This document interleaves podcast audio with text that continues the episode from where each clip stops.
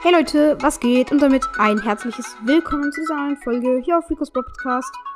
Äh, in dieser Folge gibt es mal wieder die Broadcast Show und ich würde sagen, let's go.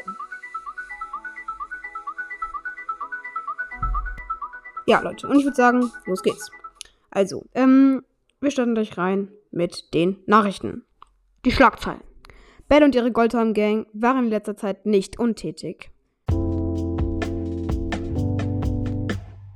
Die Bad Randoms sind zurück.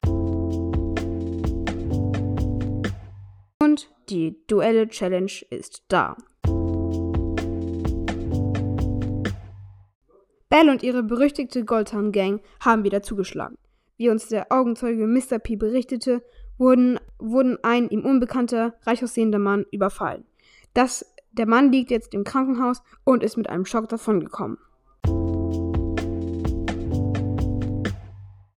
Die Bad Randoms sind zurück mit einem brandneuen Song live nächste Woche im Starpark. Das Ticket kostet 11,99 Euro.